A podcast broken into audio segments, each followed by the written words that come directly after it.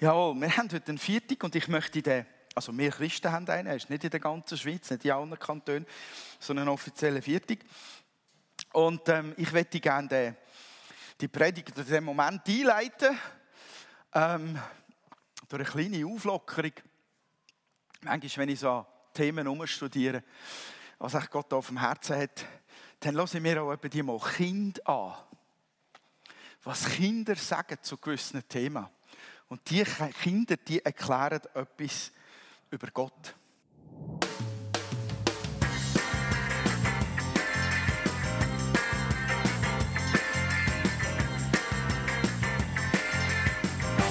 Glaubensdings. Wie ist eigentlich Gott? Gott, der ist gnädig, nett, gut, groß und mächtig, gerecht. Gott ist cool, aber auch jetzt nicht so ähm, Angeber oder sowas. Der liebt uns, der ist toll, der ist total, total nett. Der macht keine Fehler und so. Weiß ich nicht. Weiß ich auch nicht. Schon lieb, aber ganz lieb würde ich jetzt auch nicht sagen, aber Gott besteht aus drei Teilen. Aus dem Heiligen Geist, aus Jesus. Gott der Vater, Gott der Sohn und der Heilige Geist. Ich stelle mir so vor wie einen vielleicht so etwas älteren Papa. Also nicht so wie ein normaler Mensch. Ich kann mit ihm reden. Alle können mit ihm reden. Also ich habe immer gedacht, der wäre durchsichtig. Das kann man erst im Himmel wissen. Das kann man schlecht erklären. Im Himmel wird Gott sichtbar. Vorher kann man ihn nicht sehen. Also Gott ist überall. Also ich finde, Gott ist ein großer, liebender Vater, der alle Leute liebt und ich finde ihn richtig nett und toll. Ich kann gar nicht beschreiben, wie toll er ist. Na, und was meinst du? Es ist genial, diesen Kind zuzulassen. He? Der eine hat gesagt, er, ist, er hat gemeint, er sei durchsichtig. Für die, die das Wort nicht verstanden haben, es ist manchmal ein bisschen schnell gegangen. Er hat gemeint, er sei durchsichtig. Und es ist gar nicht so einfach, Gott zu erklären. Weil, weil Gott einfach so ist, wie er ist. Anders, einzigartig. Und ich habe mir überlegt, vielleicht finde ich ein Video darüber, wie man den Heiligen Geist erklären könnte. Würde ja zu Pfingsten passen, so ein Video. Ich habe keines gefunden. Es ist schon nicht einfach, Gott zu erklären, wie man sieht. Wie viel mehr dann den Heiligen Geist. Das ist ein Thema, das wirklich herausfordert und sogar Christen herausfordert. Und ich habe frisch, fröhlich, dank dem, dass heute dieser offizielle Pfingsttag ist, habe ich mir gesagt, ja, dann sage ich was darüber, aber ich erkläre ihn nicht.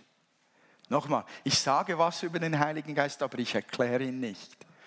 Mein Thema heute Morgen ist Ruach HaKodesh.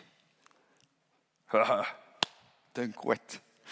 Wind der Heiligkeit oder heiliger Atem Gottes oder einfach der Heilige Geist. Und ich habe natürlich ausgehend von dieser Bibelstelle, von dem Ereignis, ähm, habe ich heute Morgen vor zu predigen in Apostelgeschichte 1,13, was heißt, über die Freunde Jesus, sie gingen in das Obergemach des Hauses, wo sie von nun an zusammenblieben. Sie waren alle einmütig zusammen und beteten beharrlich um das Kommen des Heiligen Geistes. Also für die, die es jetzt in der Bibel nachschlagen, das ist eine Kombination aus Vers 12 bis 14. All die vielen Namen habe ich rausgenommen und um das, was es geht, habe ich dann wieder zusammengesetzt. Pfingsten, mega genial, dass wir das feiern dürfen. Und äh, dass wir feiern dürfen, dass Gott mit, mit äh, Feuer und Wasser getauft hat, wie er es versprochen hatte. Ich möchte noch einen kurzen Moment beten. Lieber Vater, bitte sende erneut deinen Geist. Heiliger Geist, breite dich aus unter uns. Nimm den Raum ein in unseren Herzen, in unserem Geist, in unserer Seele, auch in unserem Körper. Nimm den Raum ein, Herr, in unserem Denken. Und rede du selbst zu uns heute Morgen durch die Predigt in Jesu Namen. Amen. Davon, davon möchte ich ausgehen, aber bevor ich da hineingehe ins Neue Testament, bevor ich zum Pfingsttag komme, muss ich woanders ansetzen, weil mir passiert das fast jedes Mal, wenn ich über den Heiligen Geist nachdenke oder wenn ich eine Predigt halten sollte äh, in diese Richtung, dann kommt mir immer David in den Sinn. Ich glaube, als ich diese Worte das erste Mal las von David, ähm, sind die mir so eingefahren, die sind mir so unter die Haut gegangen, dass ein alttestamentlicher Glaubensheld das gebetet hat, dass mir die Bedeutung dieser Worte so nachging, dass ich die Situation genauer angeschaut habe und begriffen habe, wie wichtig dieses Gebet war. David betete im Psalm 51, ist das festgehalten, Verse 11 bis 14, ein völlig verzweifeltes und schuldbewusstes Bußgebet. Er betete Gott, erschaffe in mir ein reines Herz und gib mir einen neuen aufrichtigen Geist. Verstoße mich nicht aus deiner Gegenwart und nimm nicht, nimm deinen Heiligen Geist nicht von mir. Die Situation, in der David das gebetet hat, war, nachdem das er äh, schwer gesündigt hatte. Er hatte Ehebruch begangen und einen Mord an und für sich arrangiert. Er hat eine Frau begehrt, die Bathseba, er kennt die Geschichte, die meisten kennen die Geschichte, ähm, hat die Bathseba begehrt und die war verheiratet und er hat dafür gesorgt, David hat dafür gesorgt, dass ihr Mann Uriah in die vorderste Frontlinie eines Krieges kam, wo David davon ausgehen konnte, er wird Uriah los und kann dann Bathseba offiziell legal heiraten. Das ist schon wahnsinnig, was wir Menschen uns ausdenken, wie es nach außen aussehen muss und gut aussieht, aber innen drin ist da eine Mördergrube im Herzen. Schon unwahrscheinlich. Und dann kommt aber Gottes Gnade und Gottes Gnade fängt dort an, wo der Prophet kommt und ihm sagt, was er getan hat. Und das ist schon Gnade Gottes. Ich habe den Eindruck, das ist ein Wort für jemanden hier heute Morgen. Das ist ganz wichtig zu sehen. Gnade Gottes beginnt nicht erst dort, wo wir Vergebung empfangen für eine Sünde, sondern Gnade Gottes beginnt schon dort, wo Gott einen Diener sendet, der einem anderen auf den Kopf zusagt, prophetisch wie es Nathan gesagt hat, was seine Sünde ist und ihn erkennen lässt, wo er vor Gott schuldig geworden ist. Schon das ist Gnade. Schon dort beginnt Gnade dass Gott uns erkennen lässt, wo wir gesündigt haben.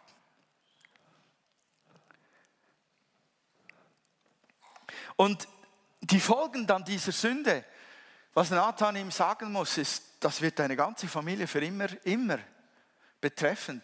Du wirst ständig Krieg haben und ähm, noch schlimmere Dinge geschehen. Und David betet dann um Vergebung. Er, er hat Sündenerkenntnis, er ist überführt und er bricht vor Gott zusammen und, und gibt zu und, und sucht die Vergebung Gottes. Und dann ist das interessant, wenn man diesen Text anschaut, wäre eine Predigt für sich alleine. David betet nicht darum, dass die Konsequenzen seiner Sünde, die seine Familie betreffen, zurückgenommen würden, sondern er betet darum, dass er ein, ein reines Herz bekommt, ein erneuertes Herz, damit er dasselbe nicht nochmal tut. Aber er betet vor allem darum, dass der Heilige Geist nicht von ihm genommen wird. Freunde, nimm den Heiligen Geist nicht von mir. Das war die größte Angst des David in diesem Moment. Was hat uns das zu sagen über die Bedeutung des Heiligen Geistes in unserem Leben? Für David war der, der, Heilige Geist die Person, die es ihm überhaupt ermöglichte, der König zu sein, den Gott haben wollte. Weil als man ihn damals salbte, als Samuel ihn salbte, da war ein äußerliches Zeichen geschehen. Da kam Salböl auf das Haupt von ihm, aber gleichzeitig war ganz klar, dass durch die Handlung dieses bevollmächtigten Mannes die Zustimmung Gottes, die, die Auserwählung Gestalt gewinnt und er gesalbt wird mit dem Heiligen Geist. Und David wusste, ich kann nur König bleiben und sein, auch in dieser Art und Weise durch das Auf mir Sein des Heiligen Geistes. Er hat es an Saul gesehen, was geschieht, wenn der Heilige Geist einen König verlässt. Und dieser Geist auf David vertiefte eine Beziehung zu Gott, wie man sie kaum findet im Alten Testament sonst noch. Und wenn wir diese Worte von David lesen, sei es in, in, in Situationen in der Königsgeschichte oder sei es in den Psalmen, dann spürt man, wie dieser Mann Geist, Geist erfüllt war, wie, wie, ganz theologisch korrekt, wie der Geist auf ihm lag. Und wie er atmete geistlich in der Beziehung zu Gott durch diesen Heiligen Geist. Und wenn wir so sagen, wir wollen Gottes Wort lieben. Wir wollen Gott gehorchen, wie ein David Gott gehorchte. Wir wollen auf Gott hören, wie ein David hörte. Wir wollen beten, wie ein David betete. Wir haben ihn uns zum Vorbild genommen. Dann müssen wir ihn auch wie eine Königslektion könnte man daraus machen, zum Vorbild machen, wie sehr er darum besorgt war, den Heiligen Geist weder zu betrüben noch zu verlieren, als er ihn betrübt hatte. Und wenn ich jetzt drüber schalte, das war ein guter Aufwärmer für ins Neue Testament zu gehen. Da sehen wir am Pfingsttag 120 Jesus-Nachfolger in einem Raum zusammen, seit zehn Tagen beten, dazwischen essen und trinken sie. Und natürlich, sie haben noch einen neuen Apostel gewählt. Aber die waren da zusammen, um zu beten und zu warten, bis die Verheißung kommt. Warum? Weil Jesus es gesagt hatte. Und das, was Jesus gesagt hatte, war folgendes. In Lukas 24 steht es, 47 bis 49. Geht in seinem, in meinem Namen, haben ihr da Schriftfehler gemacht. Geht in meinem Namen zu allen Völkern, angefangen in Jerusalem, ruft sie zur Umkehr auf, damit sie Vergebung der Sünden erhalten. Für all dies seid ihr meine Zeugen. Und nun werde ich euch den Heiligen Geist senden, wie mein Vater es versprochen hat. Ihr aber bleibt hier in der Stadt, bis der Heilige Geist kommen und euch mit Kraft aus dem Himmel erfüllen wird. Das hat Jesus gesagt. Und eines haben diese Jünger, diese Freunde Jesu, vor allem die, die über drei Jahre mit ihm unterwegs waren, eines haben die wirklich endlich kapiert. Wenn Jesus etwas sagt, dann tu es. Und sie hatten verstanden, am, am, am Leben von Jesus haben sie es gesehen, dass sie den Heiligen Geist brauchen. Sie haben gesehen, wie Jesus wegging. Und damit war glaube sicher ein wenig Panik unter ihnen schon auch, auch ausgebrochen und sie haben gehört, wie Jesus gesagt hat, ich schicke euch meinen Stellvertreter. Sie wussten, wir brauchen diese Erfüllung im Heiligen Geist. Obwohl sie schon vor Pfingsten in Autorität und Kraft ausgerüstet unterwegs waren und Menschen heilten, predigten, Dämonen austrieben, sie wussten, wir brauchen diesen Geist. Wir brauchen das mehr von dem Jesus redet. Sie hatten an Jesus gesehen, mit welcher Tiefe er Beziehung lebt zu seinem himmlischen Vater. Sie haben gesehen, mit welcher Kraft er dient. Und sie haben dieselbe Leidenschaft im Herzen, genauso unterwegs zu sein, wie Jesus unterwegs war. Und sie hatten erlebt, was mit ihnen geschehen war, wie sie wie kopflose Hühner davongerannt sind, als Jesus verhaftet wurde und er nicht mehr bei ihnen war.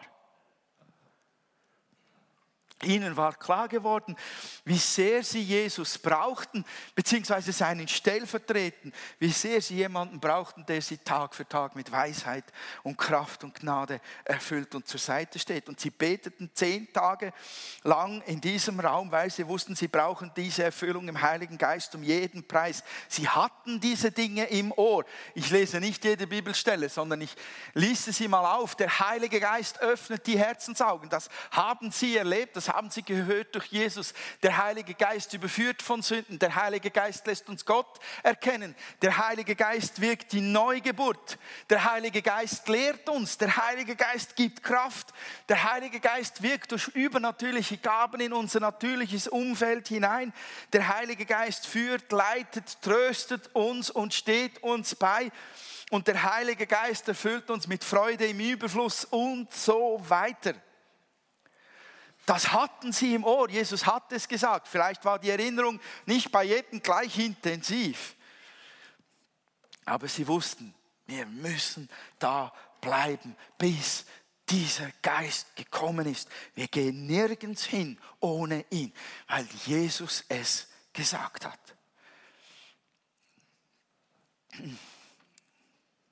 Wenn man aus der Vogelperspektive die Bibel anschaut, dann, dann, sieht man, dass Gott sich immer wieder versucht hat zu offenbaren und etwas von sich gezeigt hat und versucht hat, dass die Menschen verstehen, wer er ist. Und als Jesus kam, da sagte Jesus, was er sagte, wer mich sieht, sieht den Vater. Er hat den Finger auf den Vater gerichtet. Alles, was ich tue, tue ich aus dem Vater heraus. Der Vater würde genau das Gleiche tun. Und als dann als dann Jesus gegen das Ende seiner Zeit auf der Erde unterwegs war, legte er den Finger auf den Geist. Und er sagte, schaut auf ihn, wartet auf ihn, hört auf ihn, sucht nach ihm, ähm, ihr braucht ihn. Der Vater sprach vorher vom Sohn und wies mit dem Finger auf den Sohn. Der Sohn wies mit dem Finger auf den Vater und der Sohn wies mit dem Finger auf den Heiligen Geist. Und der Heilige Geist verherrlicht den Sohn. Wow. Das ist mal eine Einheit, das ist mal eine geistliche Familie. Jeder zeigt auf den anderen und ehrt ihn und sagt, hör auf ihn. Salopp gesagt, Himmel nochmal, mich ersetzt der Heilige Geist mehr als gut. Ihr braucht ihn, unterschätzt ihn nicht, dämpft den Geist Gottes nicht, hört auf ihn, geht im Raum, hungert nach dem totalen Erfülltsein und bedeckt sein von ihm, könnte man salopp sagen, hat Jesus ausdrücken wollen. Und dann das war die Ankündigung der Geistestaufe. Und dann kommen wir zu den Auswirkungen der Geistestaufe. Wir sehen konkret an den 120 Getauften, dass da ein Lebensstil durch dieses Geistgetränktsein ein neuer Lebensstil entstand, vor dem wir heute stehen und einfach nur baff sind, weil von denen heißt es, sie waren dermaßen in Liebe, in Geist vereint, dass sie die ganze Stadt und Region beeindruckten damit. Es gab damals niemanden, der so war wie diese geistgetränkten Menschen. Du fandest nirgends auf dem Planeten solch liebende Menschen. Und gleichzeitig hatten die einen Hunger nach dem Wort Gottes. Die kamen ja so oft zusammen, wie man sich heute gar nicht mehr vorstellen kann. Man hat das Gefühl, die haben ja nie gearbeitet oder geschlafen die kamen andauernd zusammen und, und, und feierten Gott und feierten das Mahl und feierten die Gemeinschaft. Und die waren aber nicht abgekoppelt von der Welt. Im Gegenteil, die lebten das geistliche Leben vor, das Jesus ihnen ins Herz gepflanzt hatte mit seinem Geist.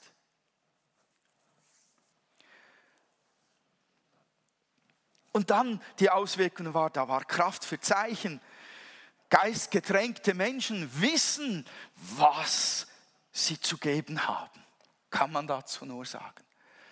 Denn als, äh, als sie diesen Lahmen vor den Toren ähm, des Tempels betteln sahen, betteln sahen, waren es Petrus und Johannes, sagte Petrus, Gold und Silber haben wir nicht, aber was ich habe, gebe ich dir. Steh auf im Namen Jesu und geh umher.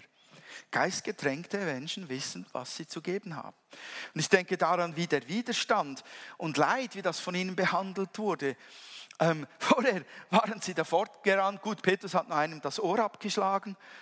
Auch nicht unbedingt ideal, wenn, wenn, wenn Widerstand kommt.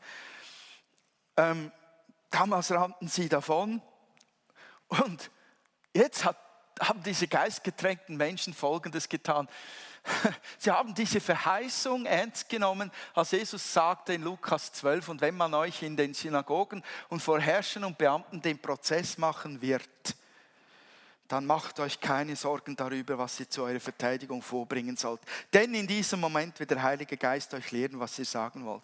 Und genau das haben sie getan. Sie haben sich der Situation gestellt. Geist, getränkte Menschen schaffen es, sich der Situation zu stellen, nicht davon zu rennen, vor dem, was sie sich am meisten fürchten und durch den Geist die rechten Worte zur rechten Zeit zu empfangen. Das sind Auswirkungen. Darf ich noch etwas persönlich werden? Ich habe die Geschichte schon ein, zwei Mal erzählt, also hoffe ich, es gibt noch zwei, drei, die Sie noch nie gehört haben. Aber ich bin Pfingstpastor, ich bin gerne mit Leib und Seele, Pfingstpastor. Nicht zum jetzt zu sagen, wir Pfingstler sind die Besten. Aber vor Jahren noch, vor Jahren noch war ich in einer anderen Bewegung und mir war nicht erlaubt, meine geistlichen Gaben so auszuüben wie heute. Und deshalb gebe ich auch das Zeugnis nochmal noch so gerne. Vor vielen Jahren, als ich frisch im Glauben war, hatte ich einen Freund in, in, in, äh, im, ah, an meinem Arbeitsplatz in der Ringe AG, ähm, der mich stark beeinflusst und geprägt hat, obwohl er mich bestohlen hat.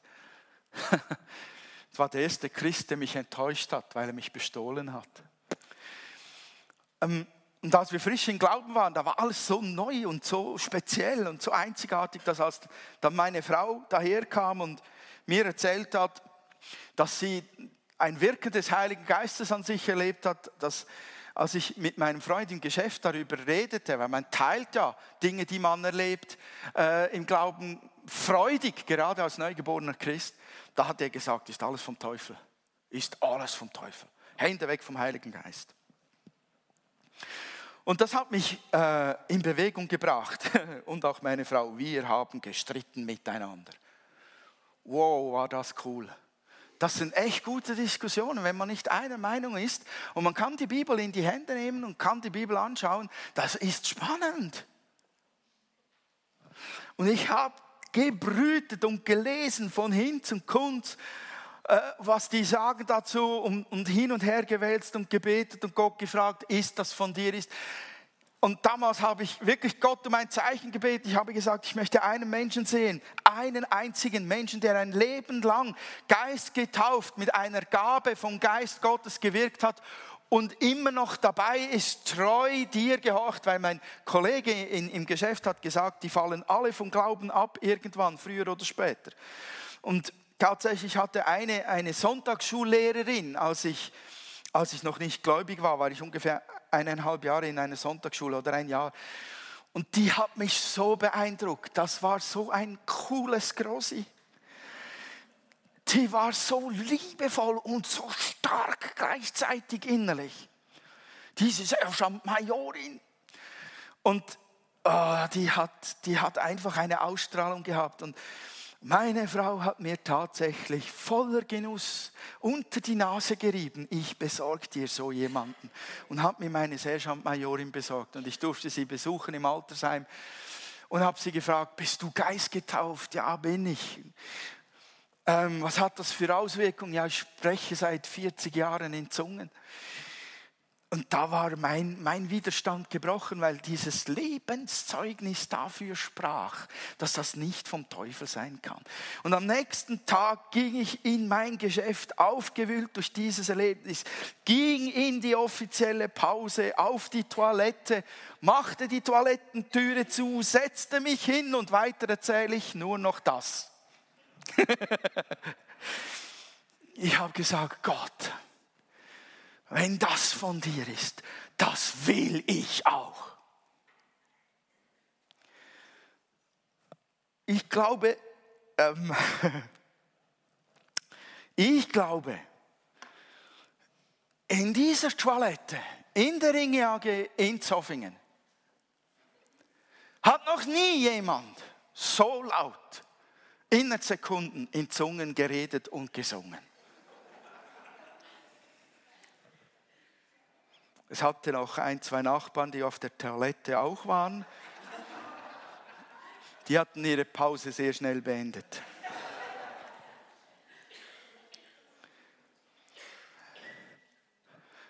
Seither weiß ich definitiv auch eines aus Lebenserfahrung heraus. Wenn ich müde bin, wenn ich, wenn ich nicht mehr mag, dann bete ich in Zungen und ich bekomme neue Kraft. Wisst ihr, das Yonki Joe, man kann heute über ihn sagen, was man will. Dieser Mann hat eine Gemeinde mit, auf, mit der Kraft des Heiligen Geistes aufgebaut, über eine Dreiviertelmillion Mitglieder, er hat ein Gebetsberg, Gebetsberg gebaut, er hat Frühgebet durchgeführt von was weiß ich, halb fünf bis sieben und so weiter. Der hat mal gesagt, ein Mann des Gebets, der hat mal gesagt, ich, ich brauche immer wieder 20 Minuten, 30 Minuten in Zungen betend, bis ich in die Tiefe des Gebets hervorsteche, wo ich eigentlich in der Beziehung hin will mit Gott. Geist getränkt, Geist getauft ist einfach etwas, was etwas tut mit einem. Man kann es schwer erklären. Sag noch was, trau mich noch was zu sagen. Ah, schnaufe noch ein, zweimal tief durch, bevor ich das sage. Auswirkungen des Heiligen Geistes in meinem Leben. Ich habe vor einiger Zeit zwei Erlebnisse gemacht. Ähm, das eine war, als äh, äh, die, Kopf, äh, die Welt, die stand einfach Kopf bei uns zu Hause. Und ich war wirklich sehr, sehr, sehr, sehr, sehr verzweifelt. Und ich weiß noch, das war ein Samstag. Und das, ich hatte so ein ähnliches Gefühl vor, vor 14, 15 Jahren, vor 14 Jahren, 2003 aber aus einem anderen Grund. Ich hatte, damals hatte ich, war ich im Burnout eingebrochen. Und das war ein Moment, das kann man auch kaum beschreiben. Wenn man in ein so starkes Burnout fällt, in das ich gefallen bin, ist es, als ob jemand wirklich den Stecker herauszieht. Man konnte nicht mehr gehen, nicht mehr, nicht mehr aufrecht stehen eine Zeit lang und so weiter. Und ich war wirklich an diesem Samstag ähnlich kraftlos, verzweifelt, total verzweifelt. Ich habe es gerade noch geschafft, mit dem Leitungsteam per SMS das zu teilen und zu sagen, wir sind in großer Not. Und am nächsten Tag hatte ich hier die Predigt über eine der Königslektionen. Und ich habe am Samstag wirklich gesagt, Gott, das, das schaffe ich nicht. Das geht nicht. Und ich stand in, in meinem Zuhausebüro und das war, als ob ich absolut schutzlos dastehe. Manchmal kommt man ja immer noch zu Gott mit so einem gewissen Schutz vor sich. Und da war ich total schutzlos vor Gott und habe einfach nur gesagt, hilf mir.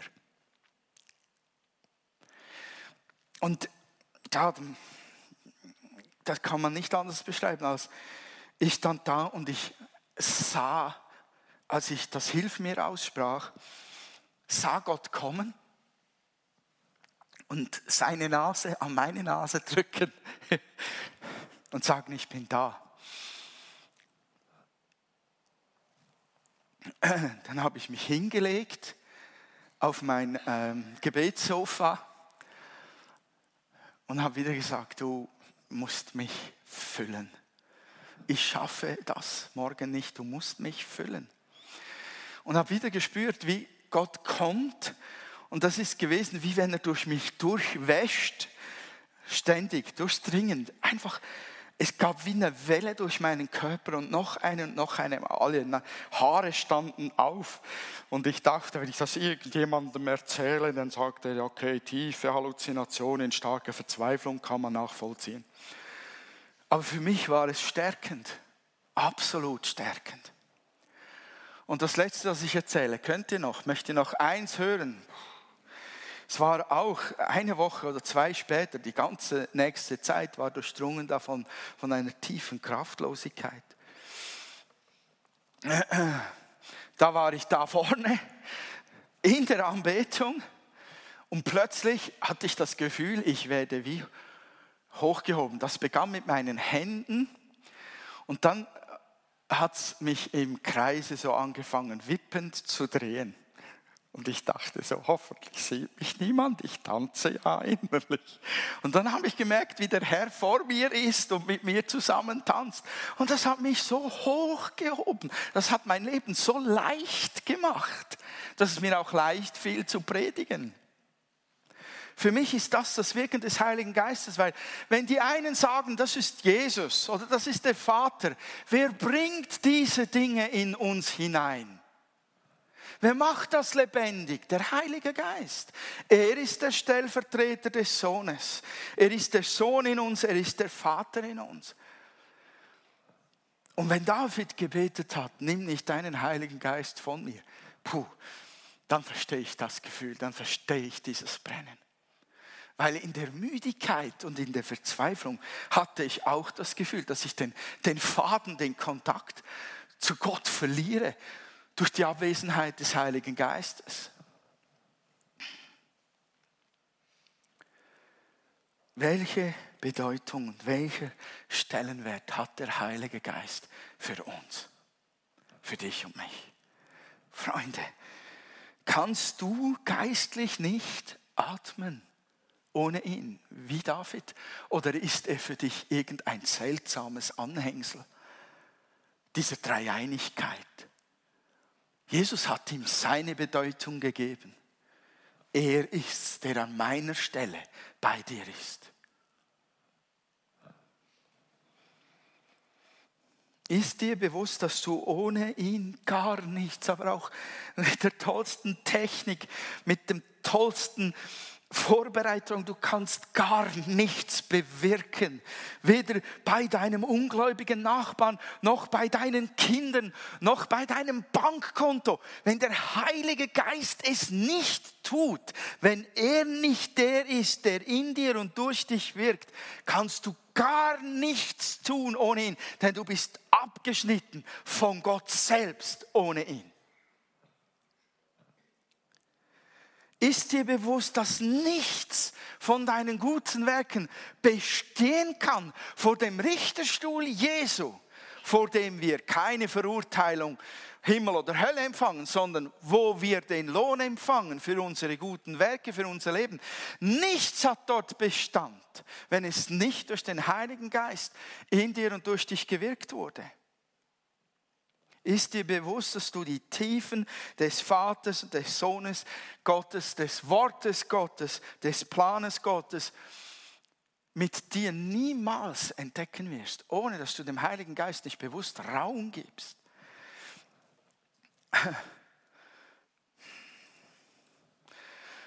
Und Freunde, der Heilige Geist kommt nicht einfach mal schnell zufällig vorbei und berieselt uns mit Wohlgefühlen nur damit es uns gut geht.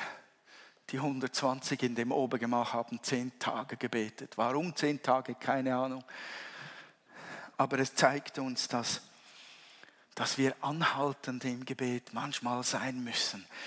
Dass es nicht so als Standard gilt, was mir auf der Toilette in Zoffingen passiert ist. Dass ich bete und bam, passiert es gleich. Sondern manchmal muss man diesem Hunger, einen Raum geben, Zeit geben, Ausdruck geben. Manchmal muss man diese Verlangen danach, dass man geistgetränkt ein anderes Leben lebt, als dass die Welt lebt, dem muss man manchmal Tage, Woche lang nachgeben. Auch wenn man am ersten Tag nichts erlebt, am zweiten Tag, am dritten, am vierten, am fünften.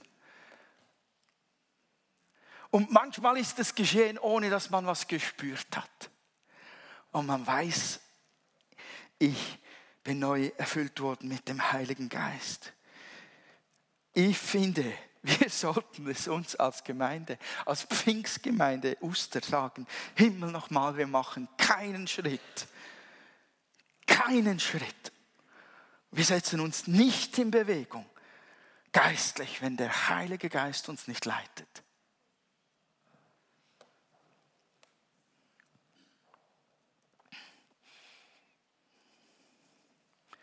Ich lade euch herzlich ein, einen Moment in diesen Strom einzutreten und, und jetzt einen Startmoment zu machen. Vielleicht geht ihr danach nach Hause und betet dort weiter. Ich weiß es nicht, vielleicht nehmt ihr euch das als Anlass für die nächsten Tage.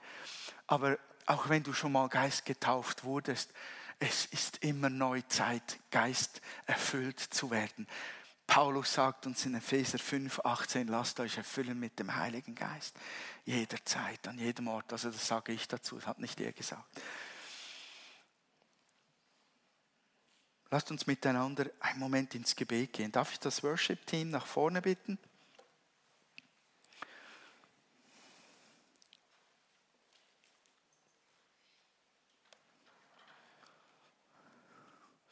Ich möchte sie spielen lassen, nicht damit wir einen, einen guten Sound im Hintergrund machen. Sie machen sensationell gute Arbeit mit ihren Instrumenten. Ich möchte, dass wir einen Moment haben, wo wir eine persönliche, privatere Atmosphäre haben. Wo du vielleicht, wenn dir ein, zwei Worte herausrutschen, du eventuell auch dich getraust, dem Raum zu geben, weil da ein Hintergrund ist, der dich trägt mit Musik.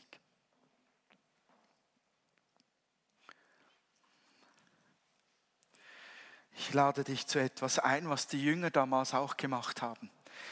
Die 120 hatten die Worte Jesus gehört und sie haben eine Entscheidung getroffen. Zu folgen, zu gehorchen, auf Jesus zu hören. Deshalb sind sie geblieben, bis der Geist gekommen ist. Und ich lade dich ein, auch eine Entscheidung zu treffen. Wenn du Hunger hast, heute Morgen, wenn du Hunger hast, erfüllt zu werden mit dem Heiligen Geist, dann gib ein Zeichen. Ich bitte euch, alle die Augen zu schließen. Steht doch bitte auf. Die, die können, die die Kraft haben, die, die das schaffen, steht doch bitte auf. Die alle schließen die Augen. Und wer einen Hunger hat, wer mit dem Geist erfüllt werden möchte, soll doch bitte die rechte Hand heben als Zeichen für Gott. Könnt ihr spielen? Dann nimm dir die Zeit, währenddem sie hier spielen. Und und bete zu Gott. Lade ihn ein, dich zu füllen mit dem Heiligen Geist. Komm, Heiliger Geist, erfülle du, erfülle du, die hungrig sind. Erfülle du, die hungrig sind. Komm, Heiliger Geist.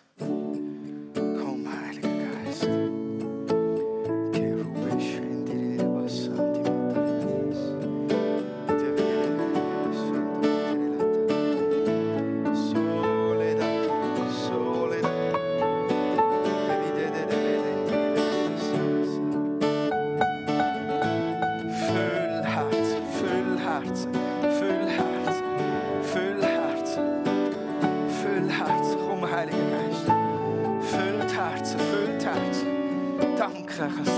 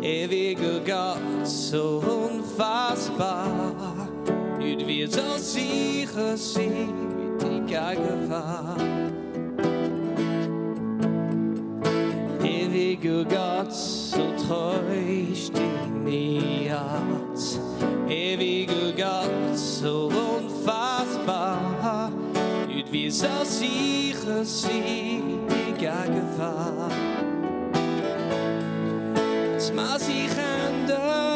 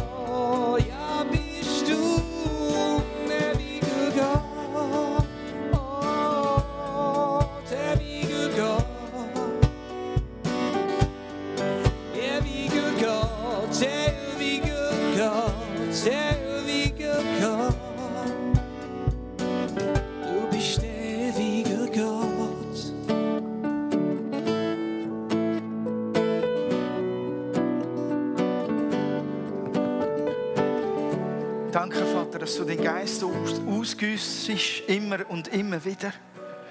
Danke, dass du dich erbarmst über die Herzen, die hungrig sind. Danke, Herr. Danke, dass du uns Gnade gibst, im Gebet dran zu bleiben, damit wir immer wieder neu erfüllt werden mit deinem Geist. Danke, Herr. Und lass uns zusammen in, in Einheit für die, die vor dem Herrn die Hände gehoben haben, im Namen Jesu einen Moment beten. Komm, Heiliger Geist, komm, beten mit mir zusammen in euren Herzen. Komm, Heiliger Geist, entsprich ihrer Sehnsucht und ihrem Wunsch und füll sie, Herr. Tränk sie in deiner Gegenwart. Erfüll sie mit dir, Herr.